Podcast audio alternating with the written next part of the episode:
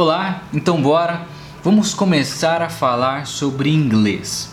E uma dúvida que eu acho importante a gente responder para a gente dar início a essa discussão de como que a gente aprende melhor inglês e tal é: será que todo mundo precisa mesmo de inglês fluente para ir para fora do Brasil? E a resposta para essa pergunta é não. 80% das oportunidades nem requerem um inglês avançado. O inglês super fluente, que você tem que saber tudo, ele é requisito somente em algumas oportunidades, geralmente as estudantis. Mas na maioria das oportunidades, principalmente quando a gente fala de intercâmbios, existe uma abertura um pouco maior em que pessoas com inglês básico, intermediário e avançado consigam ir sem nenhum problema. Mas Matheus, e se eu tiver um inglês um pouco melhor, isso ajuda eu a conquistar algumas oportunidades? Aí sim, com certeza. E é por isso que a gente vai falar sobre inglês para que você consiga subir alguns degraus e, portanto, aumentar as suas chances de conquistar uma oportunidade lá fora. As oportunidades que exigem um maior nível de inglês são aquelas que exigem as provas de proficiência, que são o TOEFL ou o IELTS. Essas duas são as provas oficiais. E existem outras provas como Cambridge e a gente vai falar mais detalhadamente sobre cada uma delas mais para frente. Agora o importante é a gente começar a entender esses conceitos de como que a gente melhora o nosso aprendizado de uma nova língua, principalmente para quem nunca teve esse tipo de experiência, ou para quem ficou de repente anos numa escola de inglês e ainda não sabe falar nada. E se você acha isso estranho, alguém ficar um ano, dois, cinco, dez anos estudando numa escola de inglês e sair né, da escola, se formar, ganhar até um diploma de uma escola de inglês e não saber falar inglês de verdade, cara, acredite, essa é a realidade da maioria dos brasileiros. Foi feito um estudo alguns anos atrás e comprovou-se que 96% dos brasileiros não sabem falar inglês.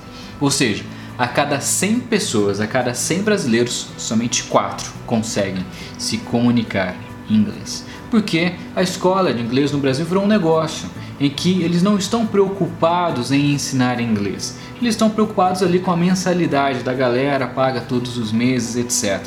Né? Eles estão preocupados ali com o sistema deles, com o negócio deles. E é por isso que o programa dura tanto tempo. E é também por isso que ele é tão ineficaz. O ponto é, a gente pode aceitar essa situação ou a gente pode parar de depender dos outros, depender das escolas, dos professores e a gente começar a entender como nós aprendemos para conseguirmos criar uma metodologia que funciona para mim, para você, né? Cada pessoa vai encontrar o seu caminho e deixa eu já começar com a dica que eu acho mais importante de todas, de todas. Enquanto as escolas pegam aquele livro de 600 páginas ou vários livros de 100 páginas, módulo 1, 2, 3, pá, pá, pá, pá, cara, não que a gramática não seja importante, ou que decorar os verbos, ou que aprender o vocabulário, como falar cat, né? Cara, não que isso não seja importante, mas o que eu usei na minha vida e deu certo é focar muito mais na prática do que na teoria. Vamos refletir aqui, como você aprendeu a falar português?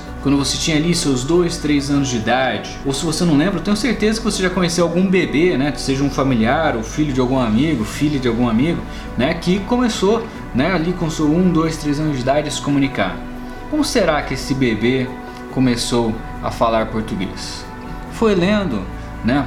Foi fazendo os 10 anos de módulos ali de um curso de inglês convencional, foi pegando aqueles 20 livros, série 1, 2, 3, volume 1, pá, pá, pá, e estudando todos. Ah, já sei, né? O bebê de 2 anos pegou ali o, o celular e começou a decorar todos os verbos, os verbos mais utilizados em português. Não, pô. Não foi assim ele foi copiando. Ele ouvia e replicava. Ele ouvia e replicava. E é por isso que alguns bebês, desde criança, já sabem falar algumas palavras super complexas, e outros já sabem falar palavrões, né? Tudo depende do que ele ouvia, de qual era o ambiente que ele estava envolvido, qual que era a imersão na qual ele estava. Eu acredito que para a gente aprender uma nova língua é a mesma coisa. E novamente, eu não estou falando aqui que o método de estudar com livros não é relevante nem importante e que não funciona. Funciona para alguns tipos de perfis. E mais que isso, ele leva um tempo demasiado. Não é algo natural. E é por isso que eu acho que a gente deve focar na prática. E para a gente conseguir fazer essa prática acontecer, pô, você entendeu a lógica disso, né? Acho que na sua mente está claro. Pô, é verdade, quando eu era criança, né, eu aprendi e tal, sem livro, beleza. Eu acho que faz sentido para né, todo mundo que a prática é melhor né, do que o teórico.